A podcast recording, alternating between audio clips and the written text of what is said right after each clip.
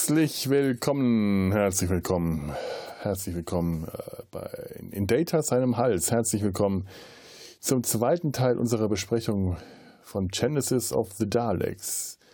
Eine Doctor Who-Episode, einer sechsteiligen Doctor Who-Episode aus dem Jahr 1975, für die wir uns, äh, die zu besprechen, wir uns aus Gründen äh, entschlossen haben. Die, die Gründe äh, sind folgende, äh, und wenn ich wir sage, dann meine ich Tobi und mich. Ich bin Felo, hallo. Und die Gründe sind folgende, dass diese Folge Genesis of the Daleks einen äh, wichtigen Wendepunkt in äh, der Doctor Who-Geschichte äh, ja, gekennzeichnet hat denn die Daleks, die bis dahin ähm, ikonischsten und auch bis heute ikonischsten und bekanntesten äh, Gegenspieler des Doktors, nachdem die Serie Doctor Who benannt ist, nicht Doctor Who, sondern der Doktor. Also die Serie heißt Doctor Who, aber die Figur heißt der Doktor. Das habe ich alles auch schon im ersten Teil gesagt. Also wenn ihr mehr über die äh, Serie Doctor Who erfahren wollt, hört euch den ersten Teil an, weil ganz ehrlich, sonst warum, warum seid ihr sonst überhaupt hier? Ähm, macht, macht mehr Sinn, das so eins und dann zwei anzuhören. Es sei denn, ihr seid äh, Zeitreisende und bewegt euch rückwärts in der Zeit. Äh, Dr. Dr. River Song lässt grüßen. Auch eine Figur aus der jüngeren Doctor Who-Geschichte die sich mit dem Doktor in umgekehrter Reihenfolge trifft. Äh, auch, auch eine sehr spannende, spannende Geschichte. Le äh, leider, leider beschäftigen wir uns eben äh, nur heute mit Genesis of the Daleks. Äh, was Tobi und ich von der Folge halten, das haben wir äh, schon in der letzten Folge deutlich durchblicken lassen und da reden wir heute auch nochmal ganz deutlich darüber. Ich, ich sage nur nochmal ganz kurz, was, was diese Folge denn tatsächlich so besonders macht. Sie ähm, erzählt die, oder, oder hat den Anspruch, die Vorgeschichte der Daleks zu erzählen. Die Daleks, das ist äh, wahrscheinlich auch mittlerweile den nicht so eingeweihten äh, Doctor Who-Sehern bekannt, denn die müsste es ja mittlerweile auch in Deutschland geben. Die Serie läuft ja nun mittlerweile auch auf One regelmäßig, alte und neue Folgen und man hat sie auch vor Jahren mal auf Pro 7 für ein, zwei Jahre gesehen. Also man, man kennt das mittlerweile zumindest so einigermaßen. Für die, die es nicht wissen, äh, der, der Doktor ist ein zeitreisender Außerirdischer, in der in seiner TARDIS, einer Zeitmaschine, die innen größer ist als außen und von außen aus Gründen aussieht wie eine blaue Polizeinotrufzelle, eine typisch britische, durch Raum und Zeit. Und seine wichtigsten, ikonischsten und gefährlichsten Gegner sind die Daleks, denen er tatsächlich schon 1963 in der zweiten größeren Geschichte begegnet ist. Damals auf dem Planeten Skaro, auf dem verwüsteten, versteinerten Planeten Skaro, der durch einen äh, Jahrhunderte, wir erfahren jetzt, tausendjährigen Krieg verwüstet war, der aber dies auch schon Jahrhunderte zuvor beendet war und äh, die beiden verfeindeten Parteien waren damals die Thals und eben jene Daleks. Die Thals, ein, ein äh, friedliches Völkchen, das äh, durch, durch die, die Welt streift und äh, gerade so mal so überlebt, weil die Welt hauptsächlich versteinert ist. Und die Daleks hasserfüllte, xenophobe, mutierte Blobs, äh, glibbernde, fleischige Blobs, das hat man damals allerdings noch nicht so richtig deutlich sehen können, die nur überleben können, indem sie in, äh, jeder von ihnen in, in, Maschinen steckt, die aussehen wie riesige Salz- und Pfefferstreuer, äh, ausgerüstet mit Strahlen, Waffe und Saugpömpel, einem Stielauge und äh, unten um den Rumpf herum runde Bubble, Bubble Kugeln. Ähm, wie gesagt, in, äh, diese Figuren sind so ikonisch, dass die in Großbritannien, in England generell zu dem Zeitpunkt jeder kannte. Ähm, der Doktor ist sehr oft auf die gestoßen, hat sehr oft gegen sie gekämpft. Mal war das äh, ernster, mal lächerlicher, immer ganz unterschiedlich. Aber 1975 hatte Terry Nation, der ursprüngliche Autor und geistige Erfinder der Daleks, den Auftrag bekommen, äh, doch mal eine Geschichte zu schreiben, die die Ursprünge dieser Daleks erklärt, wo sie eigentlich herkommt. Und äh, das hat er getan. Die Geschichte, die wir jetzt hier besprechen, äh, Genesis of the Daleks, führt den Doktor und seine Begleiter, seine Companions, Sarah Jane Smith und Harry Sullivan, beides Menschen von der Erde, ähm, zurück nach Skaro, eben auf diesem Planeten nur nicht 500 oder ich weiß nicht wie viele 100 Jahre nach dem Krieg, sondern nur äh, ja gewissermaßen fünf Minuten vor dem Ende dieses Krieges, dieses tausendjährigen Krieges, in dem die und jetzt erfahren wir es nicht Daleks, sondern Kalets gegen die Saal kämpfen. Die Kalets, die die Vorgänger, die äh, Vorfahren eben jener Daleks waren die sich äh, angeblich, so wird es hier behauptet, mittels Mutation irgendwann in diese Daleks verwandeln werden, weshalb der äh, ähm, Chef Obernazi und, äh, und Obernazi meine ich jetzt tatsächlich ziemlich wörtlich, das ist eine große Anlehnung an, an den Faschismus, diese ganze äh, Khaled-Gesellschaft. Und Oberwissenschaftler Davros ähm, dies, diesen Vorgang beschleunigen will, die, dies, diese Mutation beschleunigen will, die äh, Daleks erschafft und sie mit äh, ja, den Panzern, den wie schon erwähnten Panzern ausrüstet, um mit dem Plan, äh, ja, alle zu hintergehen, die Kalets für die Saals auszulöschen, damit nur noch die Daleks übrig bleibt, die, die eine, eine Rasse, und ich sage jetzt dieses Wort ganz absichtlich, denn wir befinden uns in diesem Geiste, diese, diese Terminologie passt äh, zu Davros und dem äh, faschistoiden Gedankengut, das die Daleks verkörpern. Ganz äh, ziemlich genau wie die Faust aufs Auge. Also eine, eine, eine Rasse, die äh, von der eigenen Überlegenheit gegenüber allen anderen Rassen überzeugt ist und nur darauf ausgerichtet ist, zu überleben um jeden Preis und deren ganzes Streben ist, alle anderen Lebewesen, die anders sind als sich selber, auszurotten.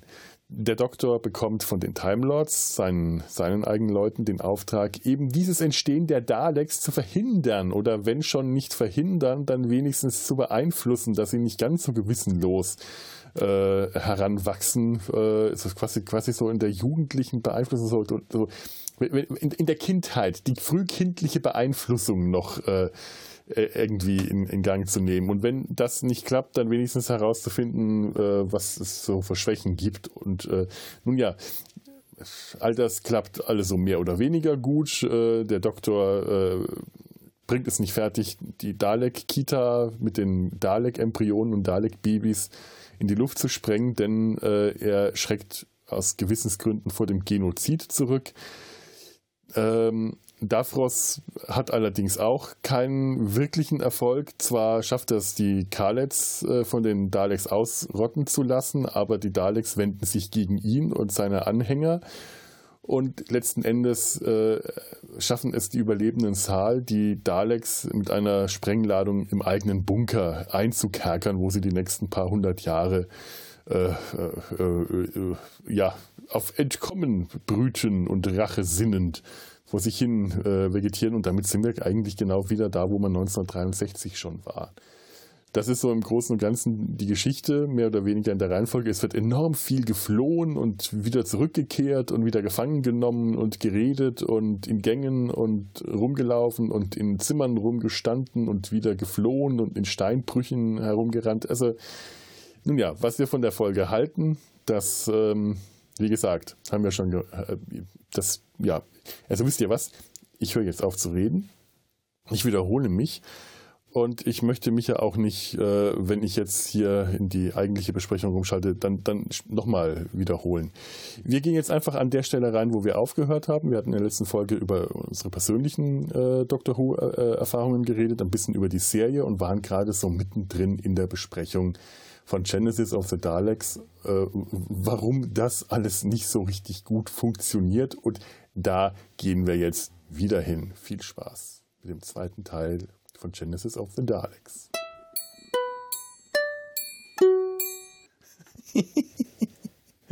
Auch so ein Problem ähm, dass man keine Entwicklung der Daleks, man, man kriegt jetzt hier die Genesis, der, die Genese der Daleks, die Entstehung der Daleks, aber man sieht sie nicht. Man kriegt den ersten Dalek, den man sieht, der ist schon fix und fertig. der hat auch schon seine Waffen und alles. Der, äh, das einzig Neue in, in, dem Fall ist, dass er jetzt einen Strahl aus seiner Waffe schießen kann, weil die alten Daleks, die hatten, wenn die geschossen haben, dann hat sich vorne aus diesem Strahler, der so ein bisschen wie ein langgezogener Quirl aussieht. Da haben sie so vorne so komische Finger, die so wupp, wupp, wupp, wupp, wupp, wupp, rausgeschossen und wieder reingeschossen sind. Flup, flup, flup, flup, flup. Und dann war so ein Negativeffekt äh, im Bild, der dann das Opfer gezeigt hat. Und äh, das wirkte immer dieses flup, flup, flup, flup, flup. Wirkte immer etwas lächerlich. Und jetzt, ab da, fehlt das flup, flup, flup. Aber man hat in der Postproduktion halt den klassischen Laserstrahl verschossen. Das sieht schon mhm. deutlich gefährlicher aus. Aber jetzt weiß ich gar nicht, wo ich damit hin wollte. Ich bin, ich bin jetzt abgeschwoffen. Das wäre keine Evolution. Keine Evolution, ja. Die war halt direkt so da. Der war einfach so da. Man hat nicht gesehen, das ist auch so das ganze Problem, auch das, was ich mit Davros habe, der ist einfach schon fertig. Es gibt keine Entstehungsgeschichte. Und ähm, als ich die äh, Genesis of the Daleks zum ersten Mal gesehen habe, kannte ich schon die Daleks, wie das jetzt auch jedem Zuschauer 1975 gegangen sein dürfte. Die kannten die Daleks. Niemand in Großbritannien würde die Daleks nicht gekannt haben. Und ich kannte auch schon Davros, weil ich den aus der neuen Serie kannte. Ja. Also habe ich das gar nicht in Frage gestellt. Ich habe den gesehen, ich habe ihn sofort wiedererkannt. Wenn du zum allerersten Mal diese Serie siehst, hätte dir das gereicht? Oder hättest du gerne irgendwie Davros Vorgeschichte mal ein bisschen gesehen? Weil du genau, siehst ich den, hätte sie auch, genau, auch im Kontext seiner mit ja. Karlitz. Ne, die ja. sehen ja alle aus wie ganz normale Menschen. Eben. Und dann kommt da einer rein, der offensichtlich ein Stimmproblem hat. Der, der sieht äh. aus wie Nosferatu. Ja. Das ist, der hat nicht, der hat keine Ähnlichkeit mit denen. Wenn die alle solche großen, überdimensionierten Köpfe gehabt hätten oder meinetwegen alle kahl gewesen wären oder diese irgendwas, was, was sagt, okay, das ist die gleiche Spezies, irgendwas macht die gleich, meinetwegen alle die graue Hautfarbe oder irgendwas, aber der hat keinerlei optische Ähnlichkeit mit den anderen Kalets der ist in, der, der sitzt in so einer Art Rollstuhl, soll, das aber eigentlich aussieht wie das Unterteil der Daleks, wo man dann sagt, ah, deswegen sie haben die Daleks das. Und das ist aber irgendwie zu wenig oder zu viel, ich weiß nicht. Und äh, hat nur noch einen Arm, den er benutzen kann, und sein Gesicht ist halt diese verzerrte Maske, der aussieht wie ein, weißt du, wie der aussieht? Wie, äh, wie Bob Kelso aus Scrubs. Es sieht wirklich aus wie eine, äh, wie eine eine Karikatur von Bob Kelso. Bob Kelso ist das absolute Böse, der würde auch die Daleks erschaffen. Was hat nur noch einen Daumen und kümmert sich einen Scheiß um die Menschlichkeit? Bob Kelso, nice to meet you. Ja, aber das, das, das stimmt, das hat mich tatsächlich auch gestört. Ich kannte Davros natürlich auch von äh, seit später. Also mein älteres, nee, mein, mein jüngeres Ich kannte den älteren Davros. Ja. Äh, und ich meine, und auch so wie der aussieht. Diese, dieses, diese graue Gesicht, das wirklich mehr wie eine Maske aussieht, dieser schwarze Mund, die schwarzen Zähne, die blinden Augen. Und dafür kriegt er aber ein blaues Auge mitten in der Stirn, das äh, immer nie so ganz richtig, du weißt nie, ist das jetzt künstlich, ist das jetzt natürlich, das äh, kannst du überhaupt nicht einordnen. Drähte aus seinem Kopf und überall. Der wirkt so fremdartig. Du kannst auch nicht wirklich erkennen, es, es soll in einem Unfall passiert sein durch einen Angriff der Saals, der ihn verstümmelt hat und entstellt hat und das ist eigentlich so eine lebenserhaltende Maschine, in der er sitzt. Aber das wird in der Folge nicht erzählt. Du kriegst das nicht mit, du weißt das nicht. Du siehst den einfach nur so. Das wird nie gezeigt. Das wird nicht mal und gesagt. Gibt, Wenn sie es einfach nur gesagt hätten, wäre es ja schon wenigstens was gewesen. Und es gibt ja auch niemanden, den wir sehen, der auch nur annähernd so aussieht. Ja. Das heißt, er scheint der Einzige gewesen zu sein, der ein derartiges Schicksal äh, erlebt hat. Genau. Und er ist auch der Einzige, der dann mit diesen technischen Möglichkeiten am Leben erhalten wurde. Ja. Niemand anders. Da hat keiner ab dem Arm, ab das Bein, ja. noch nicht mal eine Perücke. Ne? Ja. Geschweige denn, dass er so umgebaut wurde. Das ist tatsächlich schon was, ich sag mal, wie bei so Superschurken, ne? Ich sag mal, der Joker, der, je nachdem, mhm. wo man gerade herkommt, dass der äh, brutal umgebaut wurde. Oder Robocop, ne? Wo man ja auch einen Menschen in eine Maschine gebastelt hat, den komplett umgebaut hat, wo es ja auch keinen anderen anfangs gibt. Übrigens, da gibt es eine sehr schöne Folge zu. Von Gregor. Aha. Ah ja. ja. Grüße an Gregor. Interesse. Ich habe mir aufgrund dieses Podcasts von Gregor nämlich auch dann aber Robocop angeguckt. Hat sehr viel Spaß gemacht. Muss so, ich auch das, mal wieder machen. Das zu dem Exkurs. Ne, und das ist halt, daraus, Entschuldigung, mhm. ist halt der einzige, der so aussieht. Ja. Das ergibt irgendwie gar keinen Sinn. Auch die Technologie, die da rumsteht, macht nicht den Eindruck, dass man damit sowas machen kann. Nee.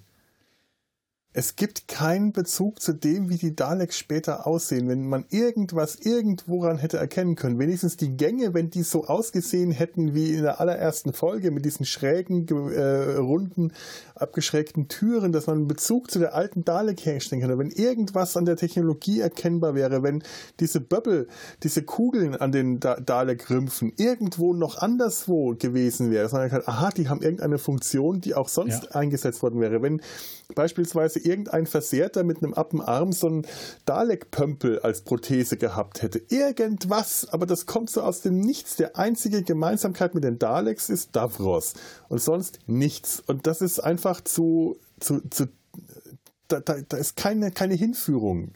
Nichts. Mein erster Gedanke war da tatsächlich, war das mein erster Gedanke? Mein, mein, erster Gedanke, der mir jetzt einfällt, das ist mein damaliger erster Gedanke hätte sein können, war tatsächlich der, der Krieg findet ja zwischen zwei offensichtlich sehr humanoiden äh, ja. Rassen, ich sage das jetzt auch mal, äh, statt. Genau, machen wir das ruhig so, mal. War, ist eventuell Davros auch ein externer, aus der Sicht sogar außerirdischer, der sich seit tausenden Jahren da oder seit Jahrhunderten negativ einmischt? Das wirkt ein bisschen so. Es, ja. es, es, es, soll natürlich nicht sein, aber es wirkt irgendwie so. Das ist so ein Gedanke, der einem aufdrängt, weil der so fremd ist. Weil, weil auch als man die, die Saals zum ersten Mal gesehen hat in der Serie, 63, sahen die halt ganz anders aus. Da waren die alle blond. Und später sind mhm. die auch noch ein paar Mal aufgetaucht. Auch bei John Pertwee, dem dritten Doktor, kamen die nochmal in Planet of the Daleks, auch eine ganz tolle Folge da kommen die auch vor, da sind die auch wieder blond. Und hier sieht man die erstmal ganz lange äh, keinen großen Unterschied zu den Karlets, bis dann irgendwann auch wieder plötzlich blonde Saals auftauchen. Es ist natürlich auch schön zu sehen, gut, die sehen jetzt nicht alle blond aus, das ist ja das, was einen sonst auch immer stört, dass alle Aliens gleich aussehen, aber in dem Fall hätte ich es begrüßt, wenn wir optische Unterschiede zwischen denen irgendwie hätten feststellen können das wäre, äh, das wäre tatsächlich begrüßenswert, weil so unterscheiden die sich überhaupt nicht voneinander. Wenn die dann sagen, ah, die sehen überhaupt nicht, wie es, äh, äh, wenn die den Doktor und Harry äh, gefangen nehmen, die Karlitz, und sagen, die, they don't look like Sals. Ja, doch, tun sie aber, weil die sehen aus wie ihr, die sehen aus wie Menschen. Ihr seht ja auch aus wie Sals. Das ist, äh, das macht keinen Sinn. Ja. Und sie entdecken Sarah Jane später, ähm, die Mutanten sammeln sie auf und sie sagen, ein Norm, Norm. Aber die Mutanten sehen nicht mutiert aus. Die verbergen ihre Mutation unter Lumpen. Die sehen aber genauso aus wie alle anderen. Es ist alles äh, nichts Greifbares, ja die, was die unterscheiden ist ja könnte. die Kleidung mutiert. Vom Kampfanzug ja. zum Lump. Ja, ja, das macht meine Kleidung auch immer. Ja. Nach einer gewissen Zeit äh, mutiert die immer zu Lumpen ja, meine Kleidung äh, verwahrlost auch äh, mhm. äh, fleißig vor sich hin. Mutantenkleidung. Mutiert. Es ist schade, weil es gibt eine äh, äh, Vorgeschichte zu Davros. Das, äh, Big Finish hat da ein ganz tolles Hörspiel gemacht, I Davros die seine, mhm. äh, äh seine äh, äh, Kindheit, Jugend, Erwachsenwerden erzählt ähm, und auch den Unfall, der ihn zu dem macht und auch seine Geschichte, äh, familiäre Vorgeschichte ist ganz toll. Nur es kommt eigentlich zu einem Zeitpunkt, wo ich das nicht mehr gebraucht hätte. Später, wenn ich Davros sehe, brauche ich das nicht mehr. Davros ist eine feste Figur, die braucht keine Vorgeschichte später mehr. Nur an dieser Stelle, an dieser Folge, da hätte ich die Vorgeschichte gebraucht. Da hätte ich sie haben wollen. Später, zu keinem Zeitpunkt mehr, brauche ich nicht mehr. Da muss Davros sich mit sich selber vergleichen können und äh, das kommt je nachdem, welcher Schauspieler da spielt oder welche Maske man da benutzt. Äh, mal, mal, besser, mal schlechter, wie das Drehbuch ist. Ganz toll. Terry Malloy. Malloy? Hm. Malloy? Verdammt. ich habe den Namen doch. Jetzt muss ich gerade mal. Terry Malloy, Malloy. Davros, gespielt von Terry Molloy. Großartig. Der äh, hat Davros äh, in den, in den äh, späten 80ern, äh, Mitte der 80er gespielt äh, und spielt und spricht den auch in allen Hörspielen. Und als der zum ersten Mal, ich den zum ersten Mal auf der äh, Timelash gesehen habe, nur zur Begrüßung kam der auf die Bühne und spricht ganz leise in das Mikro und dieser leisen, leisen, bedrohenden Davros-Stimme. Mir ist eine Gänsehaut über den Rücken gelaufen. Stimmt. Wahnsinn. Timelash. Ja, ja. Der ist da immer ein beliebter Gast seitdem. Und ist immer toll, wenn der da ist. Ja. Ist ein, ist ein toller Typ überhaupt. Und äh, der hat damals, Davros, als der angefangen den zu spielen, der hat dem noch was Zusätzliches gegeben. Der hat dieses, diese leisen Töne, dieses leise Lauernde hat er etabliert. Der wirkt viel kultivierter, Davros, während der, dieser Davros hier immer zwischen, äh, ja, leise, aber äh, tonlos leise und hysterisches Rumgeschreie hin und her springt. Also dieses ja. Gekreische, das auch die Daleks halt so ausmacht. Das ist halt auch etwas, was Davros hier genau wie die Daleks zu einer schwierigen Figur macht. Ähm, du brauchst gute Schauspielerpartner, die darauf eingehen können, weil ansonsten hast du eine Figur, die einfach nur äh, monoton rumkreischt, ohne Modulation. Das ist wie, wie Daleks schwer in Szene zu setzen und eine Figur, die sich, die keine Mimik richtig hat, keine Körpersprache, weil Davros sich nicht bewegen kann. Das Einzige, was er bewegen kann, ist diese komische Clownhand, die er hat. Ja. Dann kannst du nicht viel mit ihm machen, dann muss das in der Stimme liegen. Und äh, meiner Meinung nach hat das wirklich erst Terry Molloy hinbekommen, diese Stimme so gut hinzukriegen, dass das spannend war, dem zuzuhören. Hier in der Folge funktioniert das noch nicht so richtig gut. Finde ich. Ja, das ist einfach nur nervig, wenn die reden. Ja. Also, super anstrengend. Es ist, klingt nicht gruselig. Das klingt so wie die kleine Schwester, die gerade ausrastet, weil du ihr ihre Barbie-Puppe verdreht hast. Ja. Ne? Dann denkst du jetzt, boah, halt doch die Fresse. Hör auf rumzuschreien. Ja. Du Blach. Ach ja, ja, dafür was sind die Daleks. Das sind schon. Es sind halt wirklich die ikonischsten Gegenspieler des Doktors, aber ich finde auch immer die anstrengendsten. Was ich an diesem Davros aber absolut genial finde. Mhm. Hast du ihn dir mal von hinten angeguckt? Nee. Also ja, aber nicht hingeschaut wahrscheinlich. Das ist eindeutig ein Mittelfinger, der einem da gezeigt wird. Ja, diese Stuhllehne, die da so hoch ja. ist, das ist ein Mittelfinger. Arm, diese Schulterdinger da, dann geht hinten der Mittelfinger hoch. ja, stimmt. Oh Gott. Ah. Ich habe vorhin noch mal so durch, ich so, das ist ja jetzt nicht ernsthaft. Es sieht für mich extrem aus wie Mittelfinger. Und auch da die Frage dann, ist das Absicht oder ist das einfach nur ein schlechtes Design? ist das absichtlich gutes Design? Absichtlich schlechtes Design? Ist das also wenn das Absicht ist, dann ist das, dann finde ich es wiederum sehr geil. Dann feiere ich die Folge oder die. die ja, nun, die, die Briten haben ja traditionell zeigen die einem nicht den Mittelfinger, sondern die zwei Finger.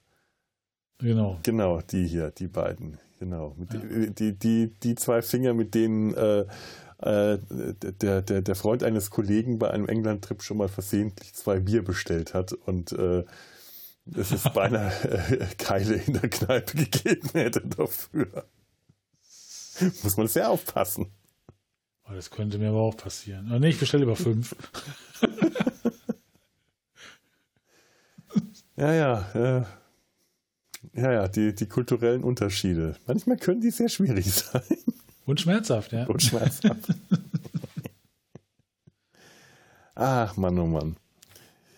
Es ist so, äh, es ist so schwer, äh, was Großes Gutes zu finden an der Folge, weil, also auf dem, wie, auf, wie gesagt, auf dem Papier ist das alles toll, was die, was die, die Folge gemacht hat. Diese, diese, die, die, die, Faschismus-Parallelen und den äh, Davros als Figur selber ist faszinierend, aber es funktioniert alles vorne und hinten nicht. Vor allem, es ist ein Sechsteiler, wo ein Vierteiler gereicht hätte, dem man heute, die Geschichte hätte man heute in 45 Minuten erzählt.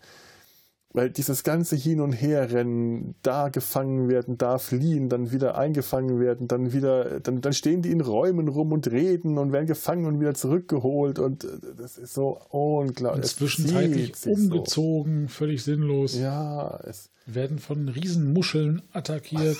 Die Riesenmupfel.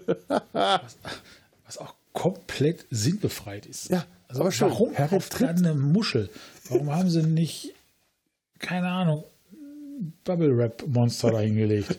Harry tritt in eine Riesenmupfel und der Doktor nimmt ein offensichtlich Stalaktit oder Stein. So ein Stein, ein Riesenfelsen, der aber ganz offensichtlich nur schwer, also du siehst, dass er schauspielert, dass der schwer ist, wahrscheinlich aus Styropor bestand, auf die Mupfel draufhaut, bis die dann Harrys Bein wieder loslässt. Ja, und dann nimmt er ja auch noch diesen, wie gesagt, Stalaktit und hebelt damit Ach, die ja. Muschel auf. Auch das Ding muss ja Zentner gewogen haben.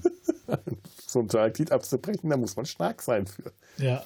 Toll ist es auch später, wenn sie durch dieses Mupfelfeld dann da durchrennen und alle unglaublich hysterisch rumschreien, weil sie Angst haben, dass sie in diese Muscheln treten. Wie beweglich die sind, wie agil und hektisch die hin und her springen, um in diese starr auf dem Boden liegenden Muscheln nicht reinzudrehen.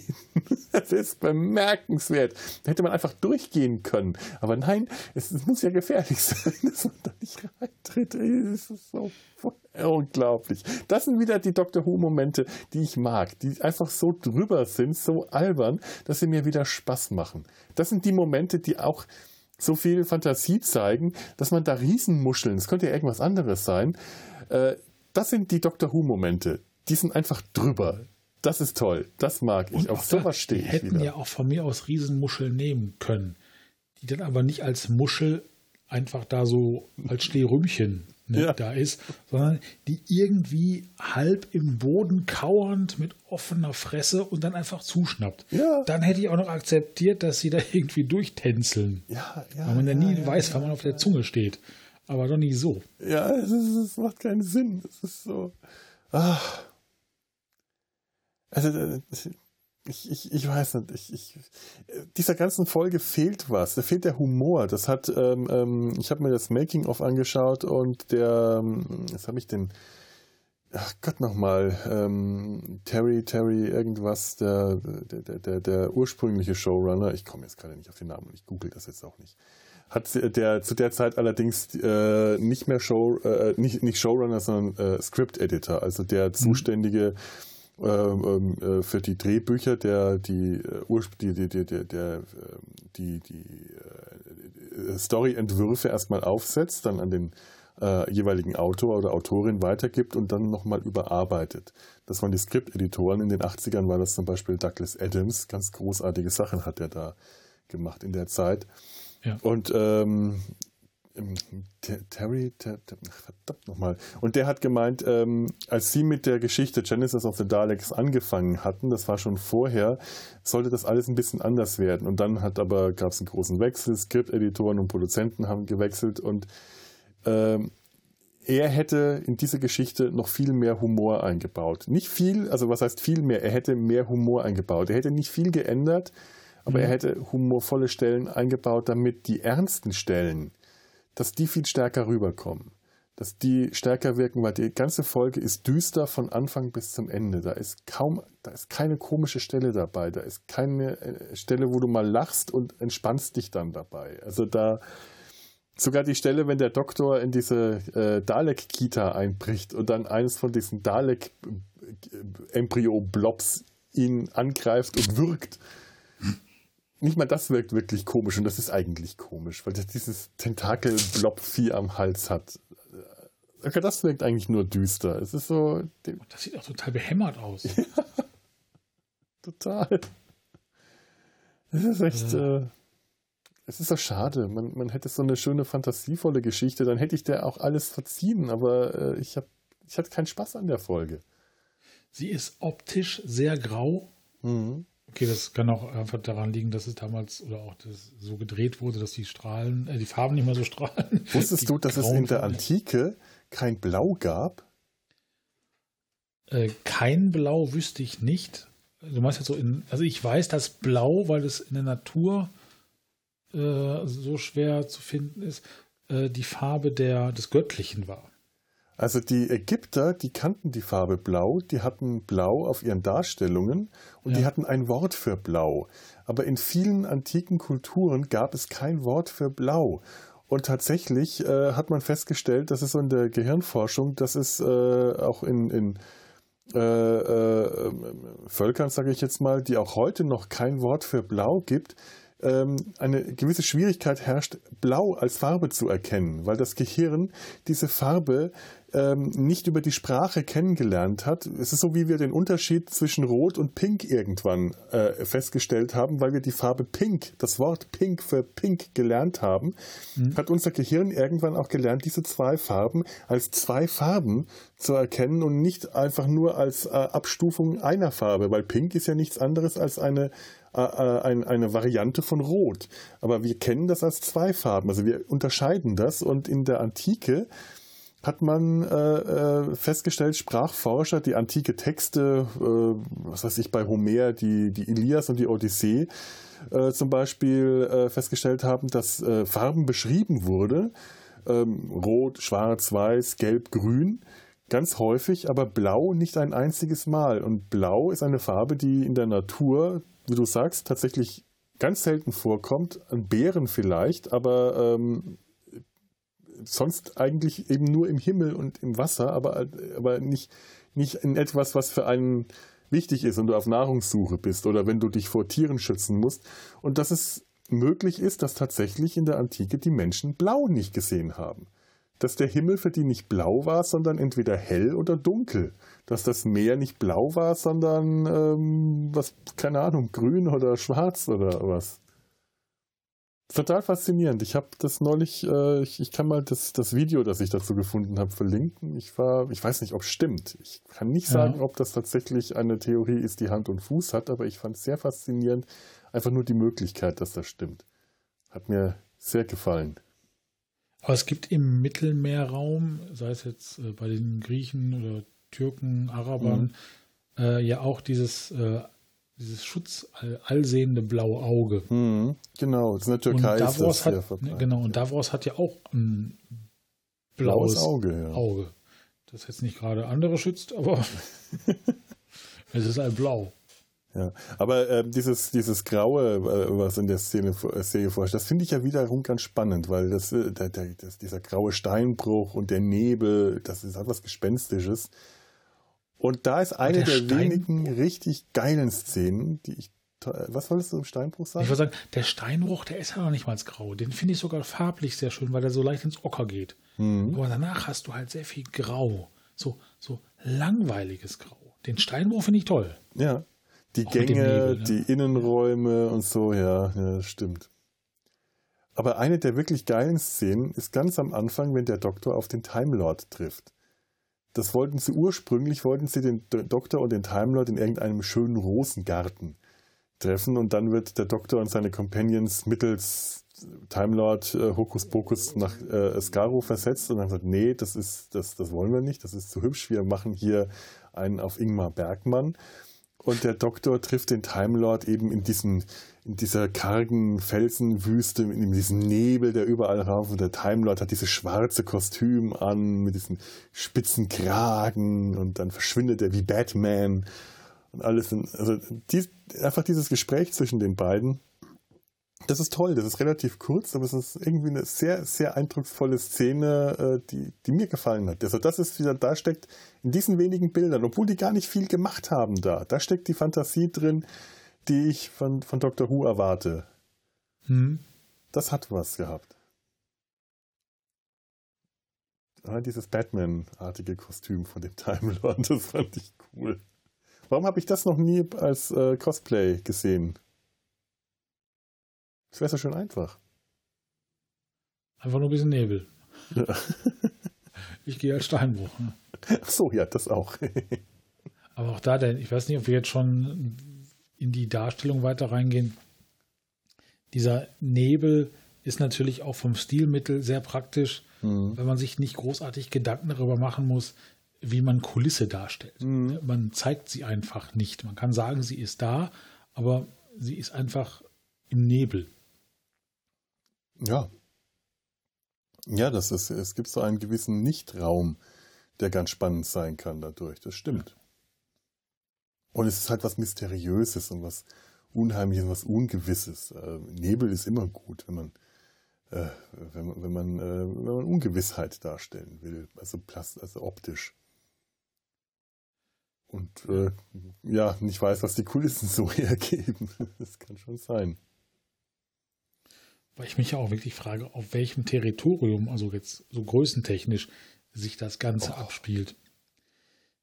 Das kann ja nicht, nicht so. Das kann nicht so groß sein. Das kann nicht so groß sein. Wir waren ja zu Fuß unterwegs und waren relativ schnell, man hat es auf, auf dieser Landkarte gesehen, haben zwischen dem Dalek, Kalet Dom, dieser Kuppel, lag ein Gebirgszug und dann auf der anderen Seite muss irgendwo das Saalterritorium. Also das sind zwei Dörfer, die sich gegenseitig bekriegt haben, mit maximal zwei Städte. Nichts. Ja. Gar nichts. Also wenn ich einen weltweiten Krieg führe, dann kommt da ja nicht nur hier mein Haus und mein Nachbarhaus mit rein. Ja. Also entweder ist von diesem Planeten, von dieser Welt nichts, mehr, nichts mehr übrig nach tausend Jahren, was ja auch durchaus äh, sein kann. Oder das waren von vornherein einfach nur zwei Städte auf dem Planeten, die sich da bekriegt haben. Also das ist äh, zu klein. Aber auch dann, wenn, es, wenn auf diesem Planeten jeweils nur zwei Städte existiert hätten, von Anbeginn der Zeit, dann ist der Genpool relativ klein sehr klein und die Wahrscheinlichkeit, dass die sich tausend Jahre lang bekriegen, ohne dass das irgendwie nach zehn Jahren schon einfach vorbei ist, weil die eine Stadt dem Erdboden gleich gemacht wird oder beide Städte, ist auch verdammt gering. Also und sie hätten sich ja auch niemals zu dem entwickeln können, was sie sind, weil sie sich ja vorher schon umgebracht hätten. Ja. Also das, das, das ergibt irgendwie auch alles gar keinen Sinn. Nee. Und da, das wären halt auch so schöne Hintergrundinfos. Die kann der Doktor, man hat ja häufig genug im Gefängnis gesessen. Ne? Der weiß ja alles. Ja, eben. Hätte er ja mal sagen können, ja, hier, falls ihr euch wundert, das ist, das hat Gründe. Das gehört so. Oder wenn der Doktor das nicht weiß, dann hätte ihm der andere Time Lord irgendein Informationsdatenkristall mitgeben können. Oder irgendjemand hätte ihm die Geschichte von den, von den Kalets, die er da trifft im Gefängnis, erzählen können, wie das war. Oder, mein Gott, das ist eine Geschichte, die Zeit, es ist eine Zeitreisegeschichte. Man hätte erstmal äh, sowieso scheiße, dass sie ihm die TARDIS genommen haben. Ich mag das, ich, ich, ich, ich, es ist für mich immer ein Highlight, wenn man die TARDIS sieht. Denn die, mhm. die TARDIS irgendwo materialisiert oder nicht, das freue ich mich jedes Mal. Das ist für mich ein kleines geheimes Highlight und ich freue mich immer, wenn man den Innenraum sieht. Das ist einfach schön. Und mit der TARDIS hätte man ihn dann mal die, die Geschichte von Scaro abfahren können. Oder man hätte irgendwie einen Zeitprojektor. Der, der Doktor hat es in den 60er Jahren tatsächlich mal so eine Art Fernseher gehabt, wo er in die Geschichte schauen konnte, wo sie sich die Beatles damals angeschaut haben und äh, gesagt haben, ach, klassische Musik, wie schön. Und, äh, und sich die Companions aus den 60ern darüber mokieren, haben, wie klassische Musik. Äh, weil was ist sich da plötzlich, was ist das modern? Ich bin doch nicht alt. Und äh, da hätte man das mal zeigen können, wie sich dieser Krieg entwickelt hat. Aber nichts ja. davon. Das, weil auch hier, wenn das wirklich so ist, weil alles scheint ja darauf hinzudeuten, sonst hätte ja, wie gesagt, die Evolution nicht stattgefunden. Mhm. Dass nur noch diese beiden Siedlungen jeweils hinter oder vor dem Hügel übrig geblieben sind. Also ganz ehrlich, dann haben sie es auch verdient auszusterben. Ja, Weil wer bis zu dem Zeitpunkt weiterkämpft und die ultimative Waffe baut, äh, über was wollen sie denn herrschen? Und so viele ja. Frauen liefen bei den Karlets jetzt auch nicht rum, dass man sich mit denen noch großartig vermehren kann. Das stimmt auch wieder, ja. ja. Das ist wohl wahr. Also bei den Zahls, Tal, Zahl, Zahl bei, den an, Zahl. bei den anderen, da gab es Frauen, aber auch die zum Aufrechterhalten einer Population. Reicht das nicht aus? Nee. Reicht das nicht aus? Die können nicht, ja nicht alle nicht, nach, nicht tausend Jahre lang. Also das. Äh, Und äh, ja, äh, wenn man sagt, okay, aber die mutieren ja alle. Ja, aber das, auch das hat man nicht gesehen. Das hat man genauso wenig gesehen wie Kriegsversehrte, dass die Daleks, dass die Kalets zu diesen Blob, glibbernden Blobs mutieren. Davon hätte ich gerne mal irgendwas gesehen. Und selbst wenn das andere Mutationen gewesen wären, weißt du, so dieser große Kopf von Davros, den vermute ich, dass es eine Mutation ist. Sie sagen, sie schmeißen alle Mutationen aus der Stadt raus. Die Mutos, die werden aus der Stadt verbannt und leben da im Niemandsland, die aber ganz normal ausgesehen haben. Aber den Typen mit dem Riesenölles, den behalten sie, weil das ihr, äh, ihr, ihr Hitler ist. Verstehst du? der ist mhm. ganz entweder äh, wirklich entstellt, aber so einen Riesenkopf kann der eigentlich nur durch Mutation bekommen haben. Aber den Mutanten, den behalten wir, weil wenn die alle irgendwo schon leichte Mutationen gehabt hätten oder man irgendwie schon gewusst hätte, wie halt ein, äh, ich, ich weiß gar nicht, ob man zu dem Zeitpunkt wusste, wie ein Dalek aussieht. Ich glaube, man hat schon mal irgendwo gesehen und es sind wirklich nur Blobs. Wenn die solche Köpfe einfach nur wären wie, wie, wie Davros, die im Inneren des Dalek-Panzers gewesen wäre, ja, dann hätte ich das auch irgendwie schon eher geschluckt aber dann wären die Daleks halt nicht so schön gewesen. Gerade weil die Daleks überhaupt nichts Menschliches mehr an sich haben, sondern einfach nur noch klippernde Fleischblobs sind. Und in, in der neuen Serie haben sie dann noch so ein Auge in der Mitte. Ähm, ja. Das macht sie halt aus. Und ich sehe da keine, ich, ich kann da nicht erkennen, er sagt, ja, dahin werden wir uns entwickeln. Ja, wie? Ja, wann? Nochmal in tausend Jahren, in hundert Jahren? Wann? Das ist, das, äh, das, dem muss man nicht vorgreifen. Dem vorzugreifen das macht keinen Sinn. Das zu bekämpfen, das zu verhindern, das würde aus der Sinn, meiner Meinung nach aus Sinn der Kalitz würde es Sinn machen, diese Mutation zu verhindern und nicht die zu beschleunigen. Denn, denn wenn es denen gerade um die Reinheit ihrer Rasse geht, dann wollen die so bleiben, wie sie sind und sagen, so wie wir jetzt sind, so sind wir ideal, so sind wir der, der Übermensch und nicht als glibbernde Blobs wir, sind, wir, wir entwickeln uns nicht zum Übermenschen, indem wir zu Fleischklumpen werden. Das ist, das ist Unsinn, das ist der gegensätzliche Gedanke. Das ist die falsche Richtung in der Logik, meiner Meinung nach. Also es macht alles nicht so richtig Sinn, was sie da fabriziert haben in der Folge. Schade. Ja. Also wie gesagt, ich, ich glaube auch nicht, dass man das vor 40 Jahren anders oder vor 45 Jahren anders gesehen hat. Nee. Das kann ich hm. irgendwie. Also Ach, ich erfreue ja. mich immer noch an den Mittelfinger. Ach ja, ich, ich weiß auch gar nicht, was ich mir noch so. Ich, wir kommen auch, glaube ich, gerade nicht mehr so richtig weit jetzt an der Stelle. Ich habe noch so zwei, drei Sachen. Was Schade, ich auch, was ich auch sehr schräg finde, ist, dass Davros wirklich einen Ausschaltknopf ja.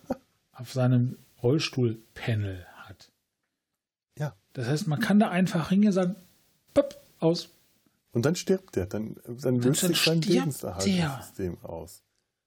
Okay, er stirbt nach 30 Sekunden, glaube ich, irgendwas, ne? aber dann ist der tot. Ja, das, das habe ich doch nicht prominent da drauf. Genau, da muss man doch wenigstens irgendeine Sicherheitskuppel oder so drüber halten. Da kann doch jeder einfach dagegen stoßen. Das ist ein großer Hebel, der nichts durch nichts gesichert ist. Ich habe das irgendwo in, in, irgendeinem Hörspiel oder irgendwo wird es das gesagt, dass man in diesen in seinen Rollstuhl so etwas eingebaut hat, äh, damit er sich, damit er die Möglichkeit hat, falls seine Existenz, sein Dasein äh, zu le äh, lebensunwürdig für ihn ist, dass er sich dass er Selbstmord begehen kann. Ähm, da wird es aber so dargestellt, dass er einen Schalter umlegt, der dann ein Gift freisetzt und er stirbt. Und hier muss er ja den Schalter gedrückt halten, 30 Sekunden lang, damit sein Lebenserhaltungssystem ihn nicht mehr versorgt. Das sieht eher aus wie so Selbstasphyxion. Vielleicht ist es ein Fetisch, den er dann hat. Und dann äh, hin und wieder drückt ja. er mal den Schalter und dann geht ihm einer ab und dann wieder, haha, geht wieder zurück. Der, der, hängt wahrscheinlich auch gerne mal heimlich mit dem Gürtel an der Türklinke. Ja, genau. Weil er das ja nicht mehr kann, weil er nur noch, nur noch diese eine Hand hat, die auch so diese komische Klauen hat. Das ist wirklich so eine Nosferatu. Gummiklaue. Ja, schön ist also, also Die hat auch keine, keine, kein, kein Pflegepersonal, man eine Maniküre macht, die mal die Fingernägel schneidet oder so. Nix. Wenn er sich mal den, den Popo abwischt. I. dafür hat er ja die Maschine. Die macht das für den. Ja, das ist richtig. Also irgendwie, nee. Nee, nee, nee, nee, nee. So sehr. Äh, ja. Ich habe noch was zum Ende des Kriegs. Ah ja, bitte. Am Ende des Kriegs, also am Ende der sechsten Folge, äh, nachdem sie die Daleks ja eingeschlossen haben, gehen die auseinander, schütteln sich gegenseitig die Hände. Ja, danke, tschüss, war, war schön mit euch. Äh, bis demnächst. Mach's, mach's gut und tschüss und danke für den Fisch. Ne? Genau. So entschweben die ja auch, wie die Delfine. Ja, und dann sind sie einfach nur weg. Und denkst, wie jetzt? Die haben gerade einen tausendjährigen Krieg beendet, irgendwie. Und machen jetzt nichts anderes, als ich mal eben. Man könnte doch auf dem Marktplatz tanzen oder was? Ja gut, aber das ist ja auch eine Tradition bei Doctor Who, dass er am Ende des, des Abenteuers einfach äh, dann meistens in die Tate steigt und einfach abhaut, bevor äh, da jetzt noch ein großes Theater gemacht wird. Also meistens verschwindet er dann einfach. Das haben sie bis heute gerne beibehalten. Nur da ist es die TARDIS, in die er einsteigt und man macht so wusch, wusch, wusch und das Ding löst ja. sich auf und hier äh, entschweben die halt und äh, ich weiß gar nicht, wo sie in der nächsten Folge landen. Äh, nee. Ja, es ist, ist, auch ein komisches Ende. Das ist mir nicht so richtig. Äh, ja, danach ist Revenge of the Cybermen, weiß ich jetzt aber gerade auch nicht. Ich glaube, da landen die wieder auf dieser Weltraumstation, wo sie das Bubble Rap Monster besiegt haben, aber ich bin mir nicht mehr ganz sicher. Ja, aber das ist so. Tja. Tja. Oder hätten sie die TARDIS dann gehabt, das hätte ich ja wieder schön gefunden, weil ja. genau was du sagst, das ist halt dieses, ja, dieses wohlige Wusch, Wusch oder für mich auch Quietschen mhm. oder was auch immer. Aber das ist halt ne, die, die TARDIS. Also Dr. Who ohne TARDIS ist für mich so ein bisschen wie, weiß nicht, Backen ohne Mehl. Das gehört wie, die TARDIS äh, dazu, weil das ist halt das ikonische. Das ist Ding. wie Knight Rider ohne Kit. Ja, genau. Gehört dazu. Ja. Weil er hat ja ansonsten keine Zauberfähigkeiten. Er hat ja, ja auch seinen Sonic Screwdriver da nicht benutzt, glaube ich, oder? Da war ja doch, gar nichts. Doch, an irgendeiner Stelle hat er den Echt? tatsächlich mal benutzt, um irgendeinen, äh, also ich habe es in der ersten Folge gerade gesehen, irgendein, irgendein Gerät auszuschalten oder irgendeinen Schaltkreis zu stören oder so. Das finde ich ja immer schön, wenn er den benutzt, weil er den zu der Zeit halt noch nicht so inflationär benutzt, wie es dann später Matt Smith hat sehr gerne mit dem Sonic Screwdriver gespielt. Der konnte das natürlich auch sehr elegant. Der konnte elegant damit herumwedeln, aber der hat das so inflationär dann gemacht. Mhm. und hier wird das sehr gezielt eingesetzt. Das, das stimmt schon. Der Sonic Screwdriver, das, der Schallschraubenzieher. Das, äh, das, das fand ich damals äh, 2013 ganz toll, als wir da im Kino saßen und ich mich geärgert habe, dass ich keinen hatte, weil plötzlich alle Fans den Sonic Screwdriver im Kinosaal hochgehalten haben und gemacht haben. Ich, Mann, ich hätte jetzt gerne einen. Warum habe ich keinen? Menno. Du hast dein Laserschwert rausgeholt. Ich habe hier. Scheiße, oh, falsches Franchise. nee. Ich habe ich hab, ich hab einen, aber ich habe keinen mehr, mit, bei dem die Batterie funktioniert. Ich kann nicht mehr das Geräusch jetzt äh, nachmachen. Nee. Ich habe mein Sonic Malzbier. Ja. Also ich hatte, ich habe hier einen mit einer äh, Sonic Screwdriver mit Flaschenöffner. Oh. Aber auch da funktioniert die Batterie leider nicht mehr. Ich hätte Sehr Batterien schade. hier. Warte mal, ich kann, wir können kurz gucken, ob die, also wenn ich die hier in die Kamera reinschiebe, die Batterien, ob das so das funktioniert. funktioniert nicht. Nee, nicht. warum sind die alle nicht mehr? Die sind alle kaputt. Manno. Tja, das, das war's, ne? Hm. Oh ja. Keine ja, ja, ja. Ja, Doctor Who. Doctor Who. The TARDIS. Kennst du noch K KLF, KFC, äh, Doctor in the TARDIS? Von KLF? K KLF, glaube ich. Doctor also KLF ist eine Band, die ich ganz geil finde. The TARDIS, ja, ja, das ist eine Band, die hatten, ich glaube, in den 80er oder 90ern, 90ern ist ein Hit. Äh, Justified and Doctor Ancient. in the TARDIS. Doctor Who. Das fand ich ein sehr, sehr geiles Lied.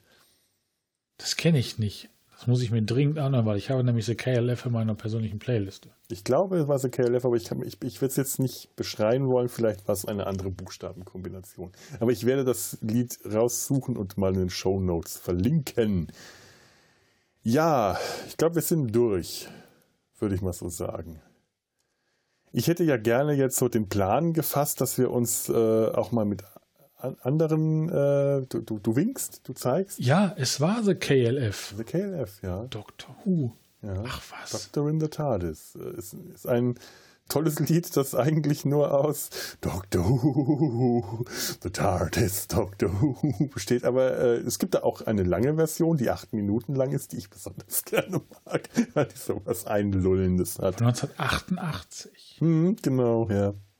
Basierend auf äh, äh, Rock'n'Roll Number 2 von Gary Glitter. Rock'n'Roll, Rock'n'Roll. Rock'n'Roll, ganz genau. Das haben die gecovert damit. Ja. Ja, ich würde ja total gerne den Plan fassen, äh, demnächst auch nochmal. Wir haben gar nicht über, über Tom Baker äh, so richtig geredet. Der, äh, vielleicht machen wir das gerade noch. Der, der vierte ja. Doktor, Tom Baker, der war sehr lange Doktor. Also ich habe jetzt gerade überlegt, ob wir den Plan fassen sollten, die verschiedenen Doktoren mal so der Reihe nach. Oder nicht der Reihe nach, weil wir haben ja jetzt mit dem vierten schon angefangen, sondern so querbeet, mal uns schöne Folgen rauszusuchen. Aber äh, noch, noch eine weitere Reihe, nachdem wir schon Planet der Affen haben und da wahrscheinlich, wenn wir Glück haben, eine Folge pro Jahr hinkriegen. Schaffen wir demnächst eine zweite das ist alles schon wieder ein bisschen zu viel Pläne, aber es wäre total schön, sowas zum Beispiel von Patrick Troughton, uh, The Tomb of the Cyberman, das Grab der Cyber, der, der Kübermänner, der Kübermänner hieß. Oder, oder so. Das, aber da gibt es tolle, tolle Sachen.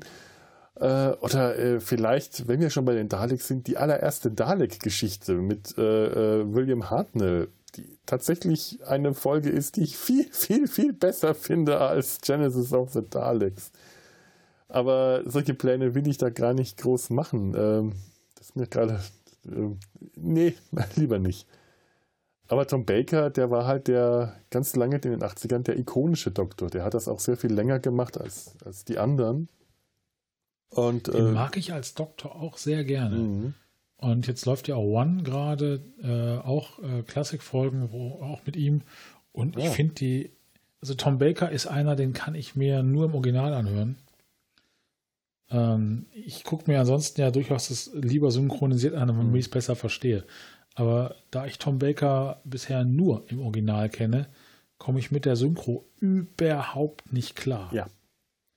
Äh, allein weil er halt auch diese spezielle Art der Artikulation hat. Ich weiß gar nicht, wie, was das ist. So, leichtes, schnodderiges Nuscheln, aber auch nicht so, dass man sagt, er spricht undeutlich. Der, der, der spricht ja schon fein.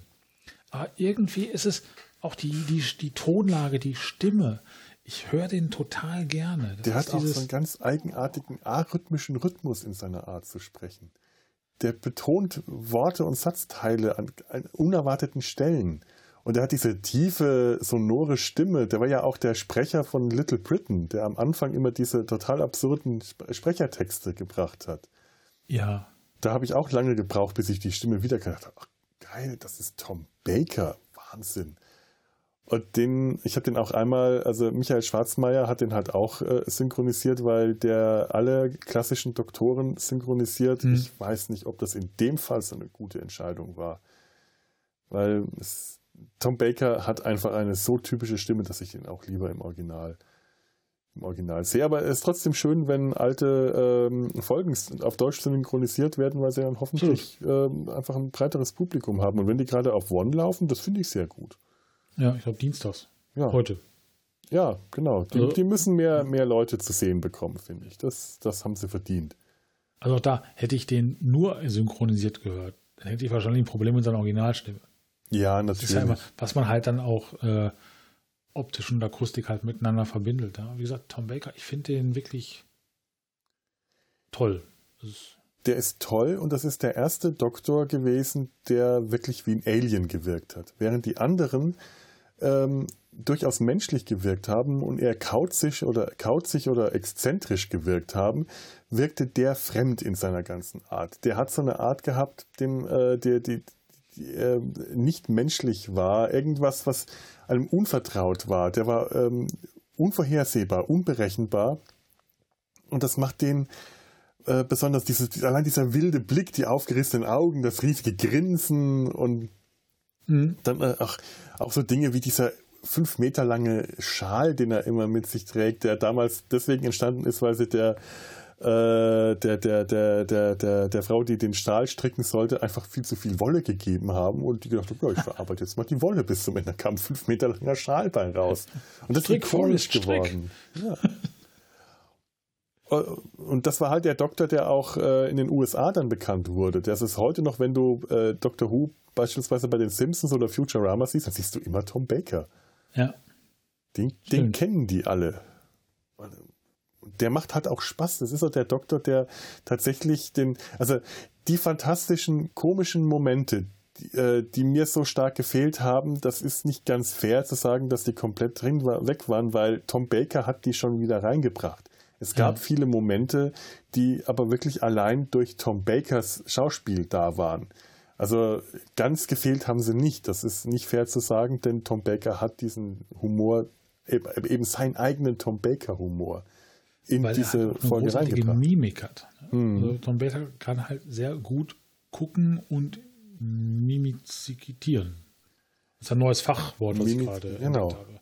Mimizikitieren. Und, und der kann auch improvisieren, ganz häufig. Ja. Ähm, hat er einfach improvisiert. Er hat gesagt, er hat die Skripte nie richtig gelesen. Er hat immer nur seine Stellen gelesen und gelernt, aber er wollte die Stellen der anderen nicht lesen, weil er gemeint hat, das fühlt sich an, als ob er spinkst.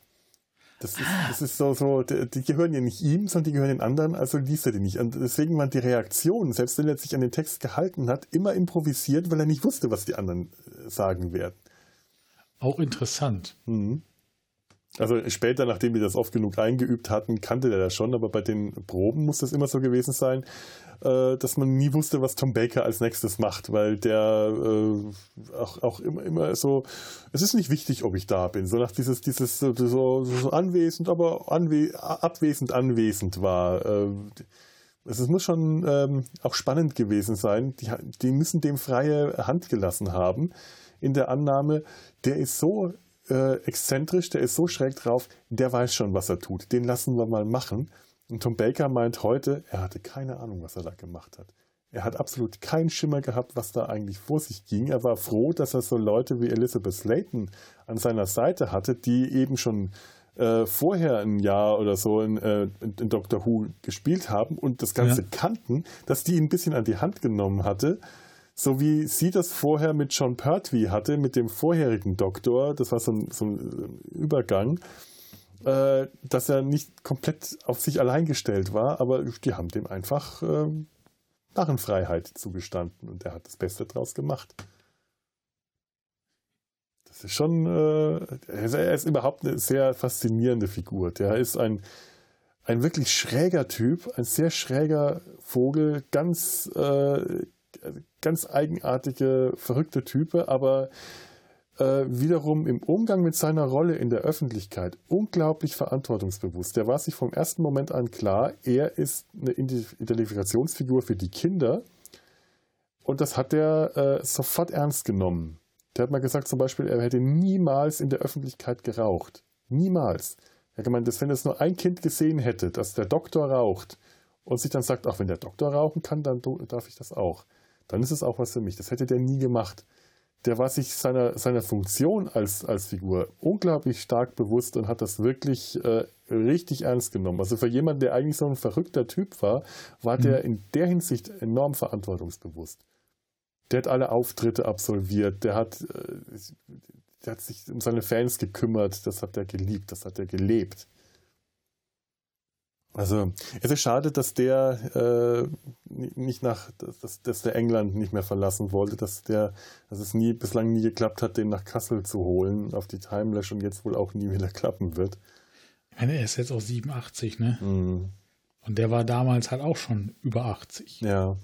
Schade, aber also von daher man kann es nachvollziehen. Ne? Natürlich, natürlich. Auch wenn ich Colin Baker sehr geschätzt habe jeden Doktor, der da war, habe ja. ich wirklich geschätzt. Das sind alles äh, äh, überhaupt die Timelash, alle Leute, die da auf der Bühne waren, alle Gäste, die hatten alle irgendwas. Also es war, es waren so gut wie nie langweilige Leute dabei und häufig waren es sogar die Nebencharaktere, die viel spannender waren. Mhm. Aber äh, das, das, das war durch die Bank durch, das waren äh, auch der erste Doktor, das war Paul McGann und den hatte ich zu dem Zeitpunkt so gut wie gar nicht auf dem Schirm weil ich halt den Film zwar einmal gesehen hatte, aber auch schon viel zu lange her und der war toll. Das war enorm. Äh, diese Stimme, dieses, diese Präsenz. Und im nächsten Jahr war es Colin Baker, äh, auch nicht unbedingt mein Lieblingsdoktor. Der Typ mit dem bunten Frack. Schrecklich eigentlich. Aber toll auf der Bühne. Oder Peter Davis und Sylvester McCoy, die waren alle großartig. Also wirklich fantastische, äh, fantastische Leute auf, auf Conventions. Also und man lernt auch da von alten britischen Doktordarstellern immer noch, warum man sich, wenn man ein Haus betritt, den Hut absetzen sollte. Weil er nicht einfach höflich ist. Das ist gutes Benehmen. Ey, das habe ich, ich habe mich getraut, das Peter Davison zu fragen, weil mir das immer aufgefallen ist, dass sein Doktor äh, sobald der einen Raum betritt, den Hut abnimmt. Und was heißt Raum betritt? Das sind ja in, Studios gedreht. Äh, also haben die äh, im Skript gehabt, innen, außen. Und sobald innen war, hat der Doktor den Hut abgenommen, ihn zu seiner äh, so, einer Röhre zusammengerollt und in die Tasche gesteckt. Dafür hatten die drei Hüte, weil dieser Hut das nicht so gut überstanden hat. Und ich habe ihn das gefragt, warum er das macht. Und er schaut mir nur gesagt, ja, machen Sie das etwa nicht? Das gehört sich so, das ist höflich. ah, ja, ja. Ich dachte, das sind so die kleinen Momente, an die muss ich. Ich weiß doch, Tim und ich saßen hinten links und du in der Mitte und hast das gefragt. Oder weiter rechts vorne. Geil. Ach ja. ja, ja. Die Fan-Momente. Das ist schon, mhm. ach, das ist, es ist schon, äh, es, es, ist schon äh, was wert, die, die, diese Fan-Momente gehabt zu haben. Weil ich mich früher immer davor gesträubt habe, mich so unter Fans zu begeben. Wir haben die letzte Folge, die wir äh, aufgenommen haben, die jetzt dann hoffentlich auch schon online ist, wenn wir, äh, wenn wir das jetzt hier haben, das war ja mit der Claudia zusammen, mit meiner Schwester, mit hm. Ture und Claudia. Und Claudia ist ein Viertel meines damaligen Star Trek Fanclubs gewesen andere, das zweite Viertel war ich und die restlichen zwei Viertel meine anderen Geschwister. Weil ich mich damals einfach nicht mit Fans abgeben wollte, weil ich äh, mit denen nicht klar kam, mit meinen Geschwistern kam ich klar. Das hat Spaß gemacht. Mit anderen Fans wollte ich nicht. Und das ist mir bei den Doctor Who-Fans halt auch ganz lange so gegangen. Die waren mir irgendwie suspekt. Aber ich habe ja neulich, ich äh, ja, äh, vielleicht muss ich es jetzt doch mal sagen. Ich nehme, ich habe gerade, weil ich vorhin äh, Selbstgespräche im Modus erwähnt habe, ich, ich, ähm, ich habe gerade im Sumpf äh, eine ganze Reihe, also was heißt gerade, ich weiß nicht, wann diese Folge jetzt rauskommt. Das kann sein, dass die jetzt wochenlang auf Halde liegt. Das kann sein, dass die Ende der Woche äh, raus ist. Ähm, da muss ich jetzt gerade mal was Unschönes leider erzählen, äh, so ein bisschen aus der persönlichen Kiste, aber äh, die Leute, die den Sumpf gehört haben, wissen es jetzt auch schon. Ich hatte ja vor drei Jahren einen Nierentumor entfernt bekommen. Und wie das so ist, nach so einer äh, äh, Krebsbehandlung, äh, selbst wenn die erfolgreich war, gilt danach die Regel, die nächsten fünf Jahre ist immer noch äh, Alarmbereitschaft, immer noch gelber Alarm. Der kann immer wieder kommen, der Krebs. Und leider ist das jetzt tatsächlich passiert. In meinen Lymphknoten sind äh, starke Krebsbefälle ähm, gefunden worden. Jetzt bin ich gerade momentan noch an der äh, Phase, wo ähm, herausgefunden werden muss, was es genau ist und wie es bekämpft werden kann, also wie es behandelt werden kann. Es ist leider tatsächlich bösartig, aber jetzt äh, habe ich so ein paar Gewebeprobeentnahmen, Krankenhausaufenthalte hinter mir, alles nicht so schön, aber ähm, ich, ich gehe ganz stark davon aus, dass die Ärzte recht haben, wenn sie sagen, das ist behandelbar. Ich weiß nur noch nicht wie. Das erfahre ich jetzt Ende der Woche, während wir das aufnehmen. Wenn das rauskommt, bin ich vielleicht schon in Behandlung, hoffe ich zumindest, ob das eine OP rausläuft oder Medikamente oder Chemo oder ich weiß es alles noch nicht. Und äh, da habe ich zu diesem äh, Sinn und Zweck habe ich ähm, damals vor drei Jahren hatte ich in der Reha, Tobi, du hast mich damals besucht. Das mhm. war schön. Da saßen wir auf dem Dach oben in der Reha-Klinik in Bad Wildungen äh, eine nette Folge aufgenommen, wo ich über meine Krankenhauserfahrungen äh, erzählt habe. Wir saßen da, du hast Torte mitgebracht. Stimmt, oh, ja. Das war geil. Torte, Kaffee, Sonne auf dem Dach, super. Ja. Und danach habe ich dann gedacht, ach, das war eigentlich so schön. Ich habe dann mit meinem Handy, äh, weil du leider das Mikro wieder mitgenommen hattest, habe ich dann ähm, äh, Selbstgespräche aus der Reha aufgenommen. Das war so eine acht Folgen, kam dabei raus, Felos Nabelshow. Und diese acht Folgen, die waren eine Zeit lang dann im Netz, aber ich glaube, die haben insgesamt 20 Hörer gehabt oder so. Mehr wird das nicht gewesen sein. Ähm, die habe ich jetzt gerade wieder rausgekramt, aus gegebenem schönem Anlass, äh, ein bisschen nostalgisch zu werden, wie das damals war vor drei Jahren. Dann habe die jetzt mhm. wieder online gestellt. Immer mit einem kleinen Vorwort meistens oder einem Nachwort versehen, auch so ein bisschen Vergleiche, wie das damals bis jetzt war. Eher, eher weniger, das äh, habe ich gerade nicht so richtig Lust. Manchmal rede ich, rede ich über, über, über Kaffee und äh, Dinge und äh, damals war eine der Folgen, äh, da habe ich auch über die Timelash geredet, weil ich es damals geschafft habe in der Reha.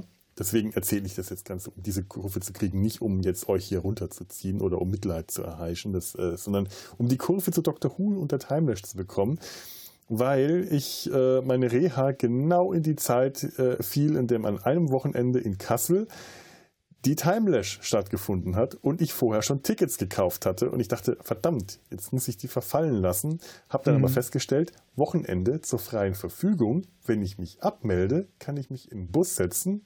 Ich glaube, dann war ich so eine Dreiviertelstunde, Stunde mit dem Bus unterwegs und war dann in Kassel und bin dann ein Wochenende in Kassel auf die Timelash gegangen. Hatte mich vorher abgemeldet, war dann halt auch beide Tage da meine Tischnachbarn waren sehr besorgt. Wo ist denn Herr Felix hin? Wo ist er denn hin? Du warst gar nicht beim Abendessen. Wir haben dich vermisst. Wir haben dich ausrufen lassen. Oh mein Gott. Und da habe ich dann tatsächlich auch über die damalige Timelash berichtet. Äh, das werde ich auch verlinken, die Folge, weil sie auch sehr schön war. Und ich glaube, vieles von dem, was ich jetzt gesagt habe, auch damals schon gesagt habe, so über meine Begegnung mit den Fans. Und äh, ja, so können auch Berichte aus der Reha-Klinik lauten, die man über Dr. Who redet. Mhm.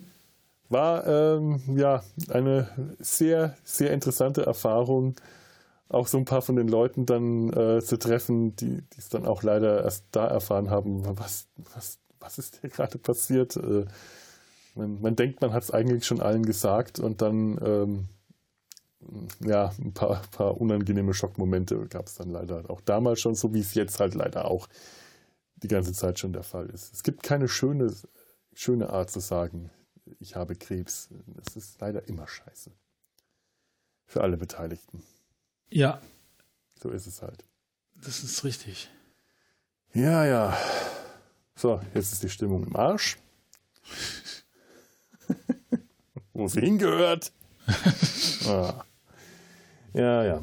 Ihr, ihr, dürft, ihr, ihr dürft mir Postkarten schicken ich, ich, ich bettel ja immer die ganze Zeit nach Postkarten und Ansichtskarten. Jetzt möchte ich Genesungskarten. Ich möchte peinliche, alberne, schlechte, pseudowitzige Genesungskarten. Das kann ich nur unterstützen. Ja, es gibt bitte. Richtig schöne. Es gibt super, super schöne. So richtig schlecht. Die möchte ich alle haben. Ja, ja, die Adresse findet ihr im Impressum. Und ich überlege jetzt gerade, sind wir jetzt damit am Ende oder haben wir noch irgendwas? Ich habe mir. Ah, da, der Mittelfinger. Den haben wir ja schon mehrfach erwähnt. Äh, alles andere ist. Ja, ich, den letzten Satz noch. Out of the evil must come something good. Der letzte Satz dieser, dieser Folge, man kann das auch vielleicht aufs Leben beziehen.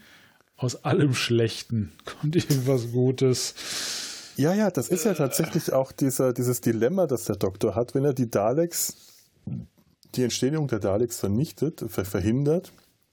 Also der, der Time Lord gibt ihm ja Anfang nicht einfach nur die, den, den Auftrag, ähm, die Daleks zu vernichten, sondern auch vielleicht, wenn er das nicht schafft, ihre Entstehung ähm, zu beeinflussen, dass sie sich vielleicht zu Wesen mit Gewissen oder so entwickeln oder aus äh, oder wenn er das nicht schafft, aus ihre, ihre Schwächen kennenzulernen und daraus nutzen für die Zukunft des um sie zu bekämpfen.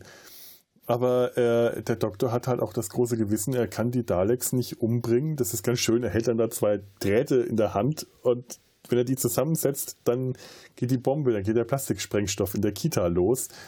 Und es ist so äh, unspektakulär, er diese zwei Drähte hält. So sehr ist sein Gewissensdilemma auch ganz stark, weil Tom Baker das so toll rüberbringt. Und er, er, er, er muss jetzt gerade ähm, eigentlich ein Genozid begehen. Etwas, was der siebte Doktor später ohne Gewissensbisse macht. Der löscht nämlich Skaro aus und damit die, die Daleks. Der siebte Doktor ist ein Massenmörder. Der vierte Doktor hat damit noch ein Problem. Und er sagt halt auch, auch aus dem Bösen, was die Daleks sind, ist etwas gut, es ist viel Gutes entstanden. Viele Völker, die sich gefunden haben, Verbündete, die äh, Kraft im Kampf gegen die Daleks gefunden haben. Auch das wäre alles damit, würde dadurch verhindert werden. Es ist, ja, genau. Und das ist auch wirklich in, in vielen Dingen so, ohne dass das jetzt irgendwie zu pseudophilosophisch oder was auch immer werden soll. Wo, ja. Wie sagt man so schön, wo Licht ist, ist auch Schatten. Und nur wer den, wer den Schatten kennt, weiß das Licht zu schätzen. Das sind auch ja. diese Kalendersprüche. Ja, in vielen Dingen ne, ist halt aber auch was dran. Äh, wer satt ist, der geht nicht auf die Suche nach Nahrung. Wer hungrig ist, der bewegt seinen Hintern. Ne? Und satt kann jetzt nach Nahrung sein, aber halt auch nach, keine Ahnung was, äh, geistigen oder Veränderungen des Lebens und all sowas. Ne? Mhm. Ne? Also, wenn ich einen Druck verspüre, woher auch immer kommt, dann bin ich auch gewillt, mich zu bewegen, mich zu verändern, meine Umgebung zu verändern. Und in dem Fall äh, sind da die, die, die Daleks, die Katalysatoren, ja. die Auslöser, die Trigger von Veränderungen. Ich will jetzt kein anderes Beispiel aus der älteren Geschichte Deutschlands bringen. Das tue ich nicht. Ja. Das wäre, das, es gibt Dinge, die kann man nicht Nee, es ist es wirkt geschmacklos, wenn man das jetzt direkt mit der äh, mit der äh, ja. Geschichte Deutschlands verbringt, obwohl auch da ähm, natürlich diese Vergleiche gezogen werden könnten, aber man möchte es nicht. Es ist einfach äh, ja. der, der, der, der gute Geschmack und äh, verbietet einem das tatsächlich. Aber wenn man das auf die Daleks überträgt, eben diese, diese, diese weitere Ebene nimmt, dann kann man diese Vergleiche ziehen und dann, äh, dann funktioniert das Gedankenspiel auch wieder, ohne dass man sich so sehr dabei ver verbiegen oder es sich selbst verbieten muss. Das oder dass man kotzen muss. Ja. ja, aber und das ist in vielen Dingen halt so. Mhm.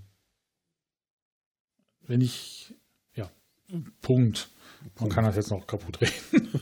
Manchmal setzt man auch einfach einen Punkt. Ja, Punkt ist gut. Punkt ist gut. Ich glaube, wir setzen jetzt auch einen Punkt. Denn äh, wir haben, ich glaube, wir haben, äh, vielleicht haben wir irgendwelche Dinge vergessen. Ich glaube, wir haben irgendwas am Anfang gesagt, da reden wir später noch drüber, haben wir wahrscheinlich nicht gemacht.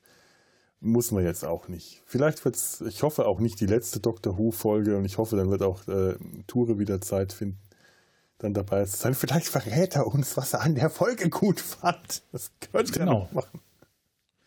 Genau. Aber es macht auch nichts, denn wir haben uns ja jetzt auch nicht einfach nur ausgekotzt und gewendet, sondern wir haben versucht, versucht, das konstruktiv zu tun. Ich weiß nicht, ob wir es geschafft haben. Wir haben es bemüht.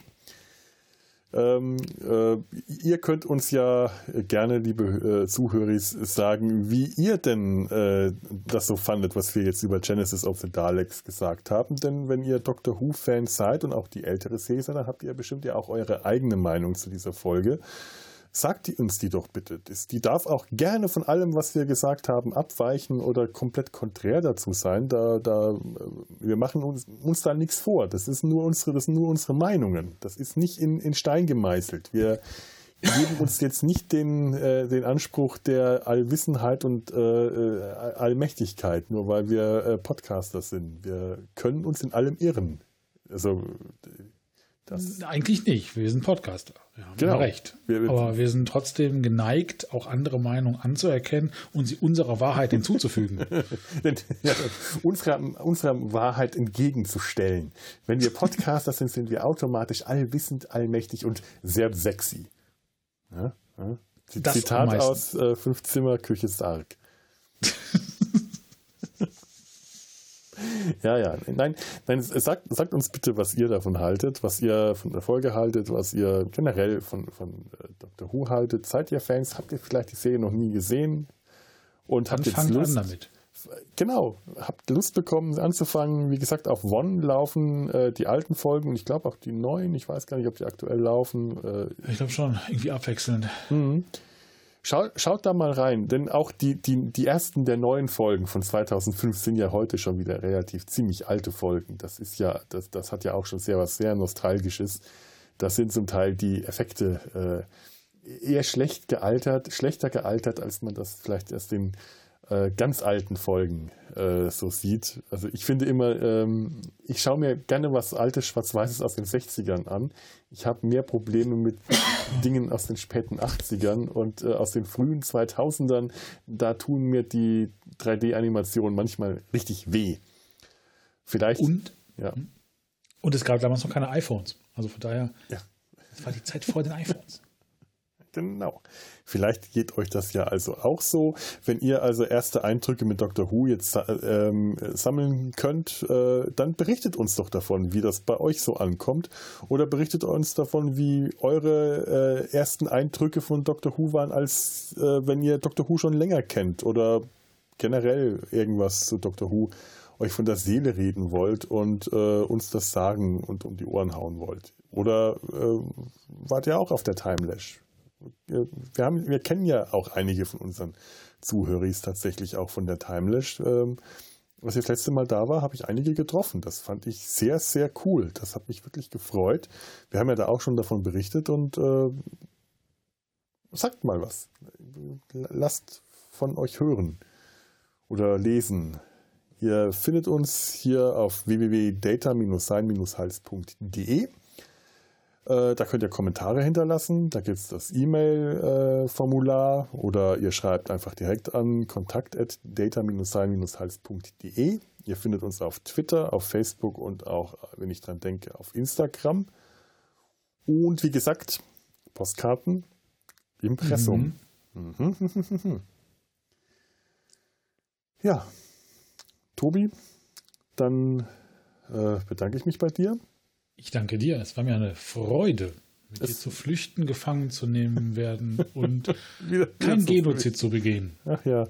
Und der große Cliffhanger, irgendwo runterzufallen und in der nächsten Folge äh, zwei Meter weiter unten zu landen. Ich glaube, das war der tatsächlich erste richtige Cliffhanger in der Serie, wo jemand gefallen ist und mitten rein haben sie geschnitten und in der nächsten Folge ist sie nur ein Stückchen tiefer gefallen. Sarah Jane bei einer der größten Fluchten, die zu nichts geführt haben. Auf eine Rakete. Auf eine Rakete. Oh Gott, da haben wir überhaupt nicht drüber geredet, aber das ist eine von den absolut sinnlosen Fluchtszenen, die zu nichts geführt haben. Und da werden wir jetzt noch nicht drüber reden. Nee. Macht's gut, macht's besser. Ich wollte jetzt gerade lebt flott und in Frieden sagen. Das kann ich auch sagen, weil, aber ich wollte jetzt irgendein Doctor Who Abschied sagen, aber da fällt mir nichts zu ein. Weißt du irgendwas? Blub, nö. Nee. Wibbly wobbly timey wimey. Genau. Das ist ein wunderschönes Zitat. In dem Fall. Ich will noch nicht gehen. Ich will noch nicht gehen. Ich könnte noch so viel Gutes tun. Tschüss, ich will noch nicht gehen.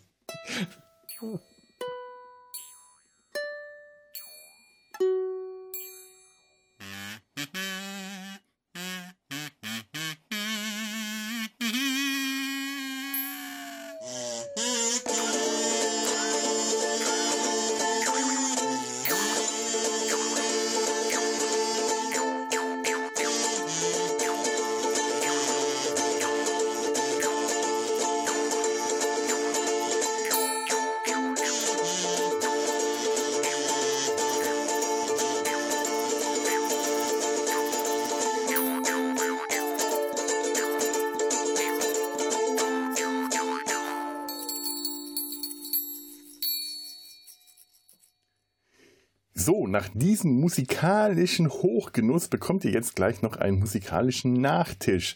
Denn beim äh, äh, äh, Link suchen für die Show Notes ist mir gerade was Wunderschönes aufgefallen. In dem äh, Videoclip, in dem offiziellen Videoclip in, äh, von The KLF, wozu Doctor in the TARDIS, wir hatten vorhin schon drüber geredet, in dem ein Polizeiauto, also keine Police Call Box, sondern ein Polizeiauto, selbst gebastelte Daleks jagt und erlegt. Sehr witzig kommt eine ganz bestimmte Stelle vor. Hört da mal genau hin, denn der gleich im Song folgende Dalek-Ausruf bzw. das Dalek-Statement, die Feststellung der eigenen Überlegenheit. We obey no one, we are the superior Daleks, stammt tatsächlich original aus nichts anderem als der Folge, über die wir heute geredet haben, aus Genesis of the Daleks.